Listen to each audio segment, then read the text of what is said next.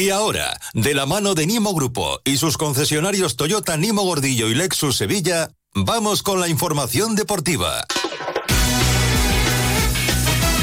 Una noticias del deporte con Carlos Hidalgo, José Manuel Jiménez, ambos protagonistas y directores de la sección Onda Deportiva. Adelante, compañero.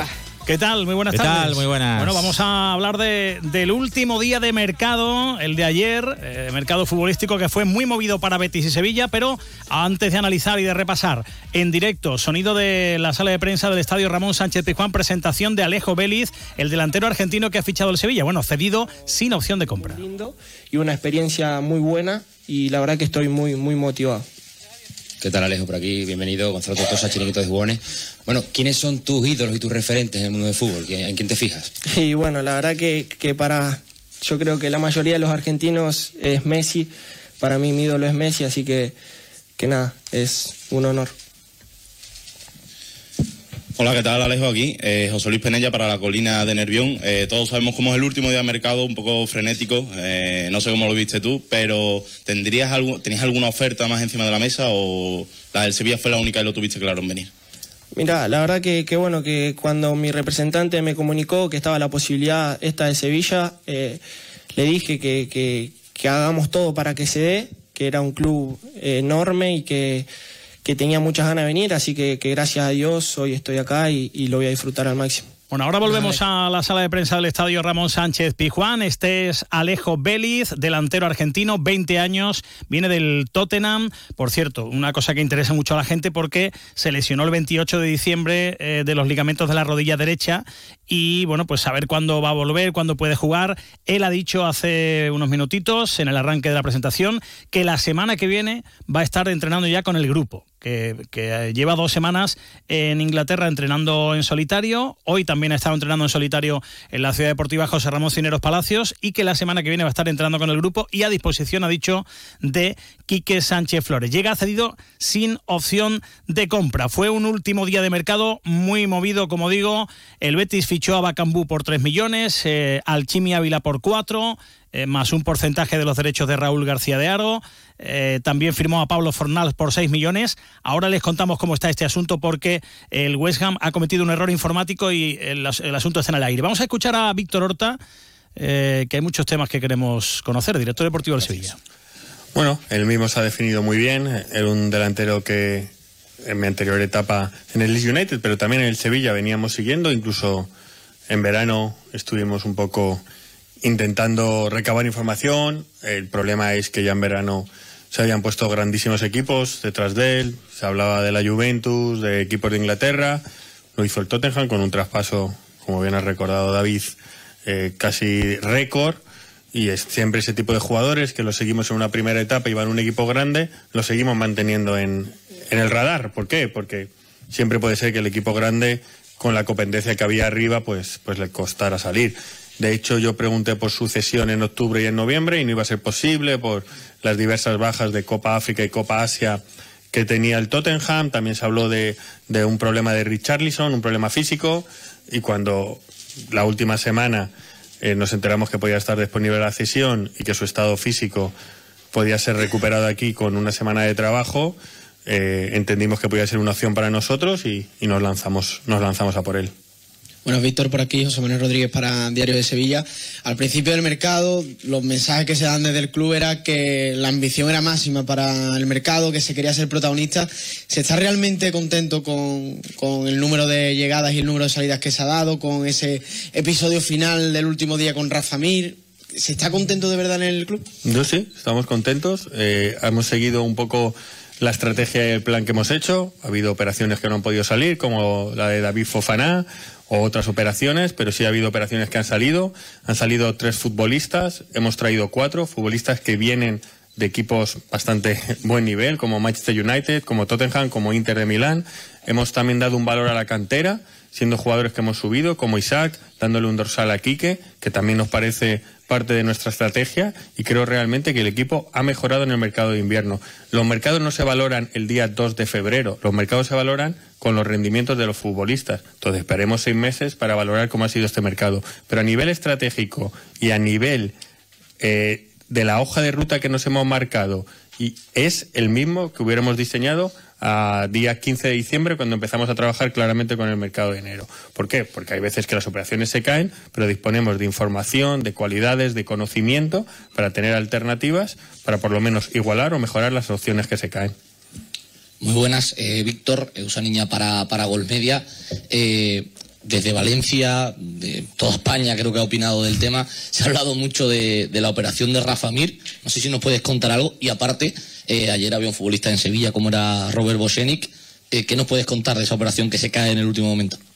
Rafa Mir, hace tres días el presidente recibe una llamada del director general mostrando un interés por Rafa, verbal. Eh, curiosamente a los diez minutos sale filtrado en Internet. Prácticamente ni el presidente había cruzado la puerta de mi despacho para anunciarme eh, la oferta verbal por parte del director general del Valencia y ya un periodista de mercado había publicado la noticia, de hecho lo comentamos y nos reímos. Eh, la oferta era insuficiente y a día de ayer por la mañana ellos empiezan a incrementar la oferta.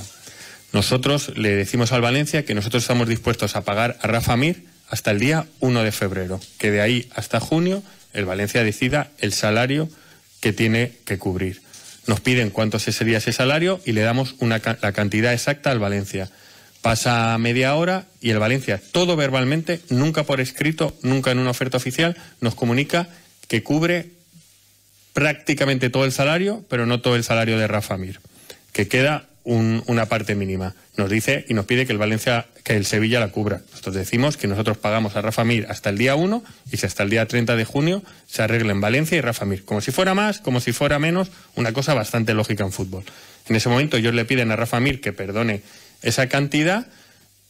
Rafa Mir, yo creo que ni les responde a eso y en durante dos, tres horas se queda encallado en esa parte mínima de salario que no quedaba por cubrir. Durante ese momento, porque es último día de mercado, nosotros nos disponemos a decir al Valencia que vayamos a desarrollar contratos para no caer en un posible problema de inscripción por cuestión de tiempo. Mandamos un borrador de contrato tras varios cruces de llamadas en acuerdo verbal con una opción de compra. El, el asesor de Rafa Mir nos dice que él no ha llegado a un acuerdo salarial después de que se ejecutara la opción de compra. Por lo tanto, la opción de compra tenía un valor muy residual, porque si entre jugador y Valencia no hay acuerdo de salarial, la opción de compra no tiene un gran valor. Nosotros mandamos el contrato con una opción de compra y unas condiciones que verbalmente eh, había poder diferencias, pero que estábamos muy cerca de llegar a un acuerdo y nos ponemos a disposición del Valencia de llegar a un acuerdo. Pasa el tiempo, pasa el tiempo, el Valencia, que es lo normal en el fútbol, debería haber respondido ese email, oye, perdón, no, en esta condición la opción es esto, en esta condición el bonus en esto, en esta condición el traspaso de futura venta para el Sevilla sería esto. Ese mail nunca se llega a responder y cuando al, asesor de Rafa Mir le preguntamos si tiene alguna novedad, que llevamos dos horas sin saber del Valencia, dicen que ellos se sienten ofendidos porque realmente no habíamos sido fiel a la negociación, cuando la negociación no es que siquiera abierta, es que estaba prácticamente cerrada. Llevo 18 años captando jugadores de fútbol vendiendo, comprando. Yo creo que habré estado en más de 200 operaciones de fútbol. El Valencia no ha querido a Rafa Mir. Porque si el Valencia quiere a Rafa Mir... El, Valencia no ha querido a Rafa Mir. Eh, ha dicho Víctor Horta. Y Rafa Mir enfadado. Eh, nos vamos a quedar con las ganas de saber qué ha pasado con Bosen y que se ha tenido que volver de vuelta. Pero es que tenemos que explicar qué pasa con, con el Betis. Eh, qué pasa con Fornals. Porque el Betis le ha inscrito en la liga, pero resulta que la FIFA dice que hay un error y que falta algo en lo que tenía que enviar el West Ham. Sí, el West Ham en eh, la transacción no incluyó al agente eh, que había realizado la operación, con lo cual no coincidía lo que decía el Betis con lo que decía el eh, West Ham y al final, pues ese error informático del equipo inglés hace que no se haya podido eh, completar la operación y la FIFA va a estudiar durante el día de hoy en Zúrich el asunto para ver si puede validar en el Betis. Son optimistas, pero lógicamente hay que esperar la decisión de la FIFA, nada más y nada menos que cualquiera sabe por dónde va a salir. El Chimi llega esta tarde, han sido habido 4 millones, también ha habido porcentajes de, la ficha, o de los derechos, mejor dicho, de Raúl García de Aro. Exacto, sí. Al final el Betis paga 4 millones de euros eh, que podrían alcanzar los 4,7 en función de unas eh, variables. Además, eh, recordemos que en el traspaso en verano de Raúl García de Aro a Osasuna, el Osasuna se quedaba con un 65%. Bueno, pues ahora tendría un 10% más, valorado en un millón de euros, pasa a tener el 75% y Osasuna se reserva también el 20% de la plusvalía si es que el Betis se vende en un futuro al al Chimi Ávila. Y Bacambú, eh, que llega eh, no cedido, sino traspasado. Eh, hay un baile ahí de cifras, ¿no? Con lo que publicó 5 más 5 eh, Galatasaray, pero ahí va incluido también el sueldo del jugador. El Betis paga 3 millones de euros más 5 en unas variables que dicen desde el club que son complicadas de, de, poder completar. Bueno, pues lo dicho, el Sevilla, sin Rakitic, sin Fernando, ha traído a tres chavales de 20 años. Yo particularmente entiendo, creo, soy de la opinión de que, estando a un paso del descenso, el Sevilla necesitaba futbolistas de rendimiento inmediato, con experiencia a ser posible en la liga. Y ha traído a tres chavales de 20 años que eh, en dos casos, en dos de los casos no manejan el idioma. Yo no creo que sean los más idóneos para una situación tan crítica. Eh, me parece increíble que no lo vea Víctor Horta y que no lo vea nadie en el Sevilla ojalá la rompan, como dijo el otro día el presidente, ¿no? Ojalá la rompan, ojalá eh, se salgan del pellejo y eh, marquen 30 goles y den 40 asistencias, pero eh, tres chavales de, 20 años, en el caso de Alejo Vélez, viene saliendo de una lesión, no sabemos cuándo va a volver. Mm, yo pondría una nota bastante baja al mercado de invierno del, del Sevilla.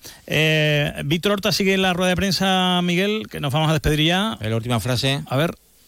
Válido no lo consigue. Ah, eh, pues adiós. El jugador no pues puede firmar porque ellos no quieren. Está hablando de Bosenic, lo contamos, lo contamos esta noche. Está hablando de, del fallido fichaje de Bosenic. Adiós, compañeros. La adiós. azul. Adiós. Adiós, adiós, adiós. Nos movemos en un mundo que no se detiene, pero aprender, crecer Evolucionar solo es posible si entendemos de dónde venimos y lo que nos hace únicos. Somos Mimo Grupo.